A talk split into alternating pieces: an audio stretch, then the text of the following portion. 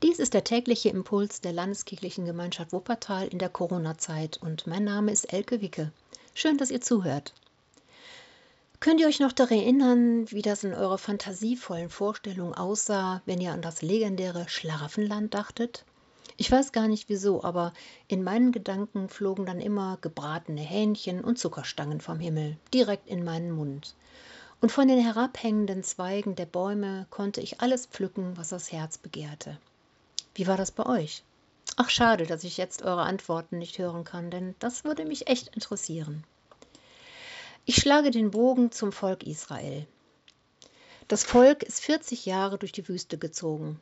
Die Menschen erfuhren sowohl Wunder als auch Strafen, die der Missachtung der Gebote Gottes auf den Fuß folgten. So auch die Dauer ihrer Wanderung. Sie sind fast am Ziel ihrer Reise angekommen, da nimmt Gott sie nochmal richtig ins Gericht. Er erinnert sein Volk nochmal daran, was ihm alles widerfahren ist. Er ruft die Gefangenschaft in Ägypten und die furchtbare Sklaverei unter dem Pharao zurück ins Gedächtnis, die schrecklichen Verhältnisse in der Wüste, erinnert an Zeiten der Demütigung und des Hungers und an das vom Himmel herabfallende Manna, das sie bis dahin nicht kannten. Er spricht davon, dass der Mensch eben nicht allein vom Brot lebt, sondern Gott der Geber aller Gaben ist. Er spricht sehr eindringlich zu seinem Volk Vergesst nicht, dass ich auch derjenige bin, der euch alles wieder wegnehmen wird, wenn ihr euch nicht an meine Gebote haltet. Sie stehen ja jetzt kurz davor, dass Gott sie endlich in das versprochene Land einziehen lässt. Und mir kommt es an dieser Stelle so vor, als ob Gott die Menschen nochmal zur Ruhe zwingt, bevor sie losstürmen und alles über den Haufen rennen und vor lauter Übermut und Glück den Blick für das Wesentliche verlieren. Es liegt ihm anscheinend sehr am Herzen, dass er, Yahweh, der Gott dieses Volkes bleibt. Er schärft ihnen noch einmal ein, denkt daran, so wie ihr eure Kinder, Kinder züchtigt, wenn sie nicht gehorchen, so werde ich auch euch züchtigen, wenn ihr nicht gehorsam gegen meine Gebote seid. Und dann, dann erzählt er ihnen von dem Schlaraffenland, in das sie in allernächster Zukunft einziehen und ein neues Leben aufbauen werden. Er sagt in 5. Mose 8, Vers 7, und das ist das heutige Losungswort für uns. Der Herr, dein Gott, führt dich in ein gutes Land, ein Land, darin Bäche und Quellen sind und Wasser in der Tiefe. Und weiter heißt es, ein Land von Weizen und Gerste und Weinstöcken und Feigenbäumen und Granatbäumen, ein Land von ölreichen Olivenbäumen und Honig, ein Land, in welchem du nicht in Dürftigkeit Brot essen wirst, in welchem es dir an nichts mangeln wird, ein Land, dessen Steine Eisen sind und aus dessen Bergen du Erz hauen wirst. Wow, das klingt doch wirklich nach Schlafenland, oder? Und irgendwie gefällt es mir auch, dass er dieses Ganze seinem Volk nicht einfach so in den Schoß fallen lässt. Er hat sein Volk hart auf die Probe gestellt. Er hat sie vor Zerreißproben gestellt. Er hat sie fallen lassen und sie wieder aufgehoben.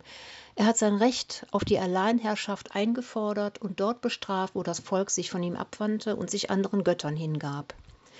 Er ließ keinen Zweifel daran, dass es dem Volk nur dann gut gehen würde, wenn es ihm allein dient. Er verknüpft mit dem Einzug ins Schlafenland Bedingungen und Konsequenzen. Es wird nichts einfach geschenkt. Er droht sogar damit, ihnen alles wieder wegzunehmen, sobald sie sich rühmen würden, ihr neues Leben selbst aufgebaut zu haben. Wenn sie behaupten würden, Gold und Silber, Schafe und Rinder selbst vermehrt zu haben und sie stolz würden wegen ihrer prächtigen Häuser, die sie erbauen würden. Er will unbedingt den eventuell aufkommenden Hochmut im Keim ersticken. Er selbst, Gott, ist der Geber aller Gaben. Punkt. Und das ist die Aussage, die ich für mich selbst aus diesem Text herauslese. Gott ist der Geber aller Gaben. Er ist auch derjenige, der mir alles nehmen kann. Das möchte ich mir bewusst machen. Ich möchte tief in meinem Herzen Dankbarkeit leben und Zeugnis sein dafür, dass ich alles, was ich habe und bin, ein Geschenk meines großen Gottes ist. Ich habe mir nichts verdient. Ich lebe mit Sünde und Schuld und aus der Vergebung, die mir durch Jesus Christus und seinen Kreuzestod zuteil wird. Jeden Tag neu, immer und immer wieder. Gott ist so geduldig mit mir. Er muss mit mir persönlich nicht abrechnen, wie er es damals noch mit seinem Volk tat.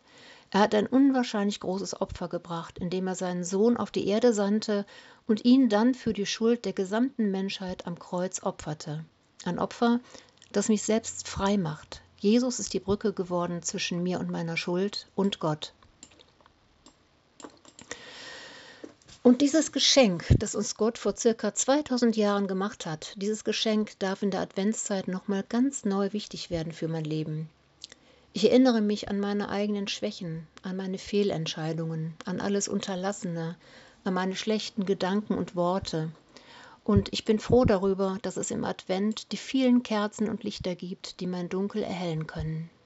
Und dann wird endlich Weihnachten. Gott kommt zu uns.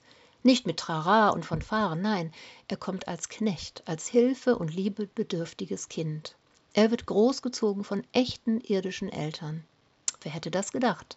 Der große Gott, der die Macht hat, seinem Volk alles zu nehmen, was er ihm gegeben hat, macht sich so klein, dass er in eine Krippe passt. Und damit hat er sich in meinen Augen so groß gemacht, wie es größer überhaupt nicht geht. Und hier passt, wie ich finde, richtig gut der neutestamentliche Lehrtext aus Römer 8, Vers 32. Gott hat seinen eigenen Sohn nicht verschont, sondern hat ihn für uns alle dahingegeben. Wie sollte er uns mit ihm nicht alles schenken? Und der Friede Gottes, der höher ist als alle Vernunft, bewahre unsere Herzen und Sinne in Christus Jesus. Amen.